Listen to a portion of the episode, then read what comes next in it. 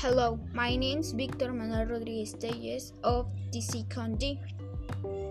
What do you think of the currently situation COVID 19?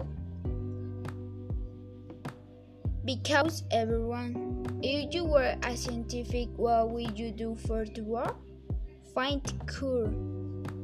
What are you doing for stop this situation? Putting the most covered hand was my hands. What's the most important value for you right now? Get in me task.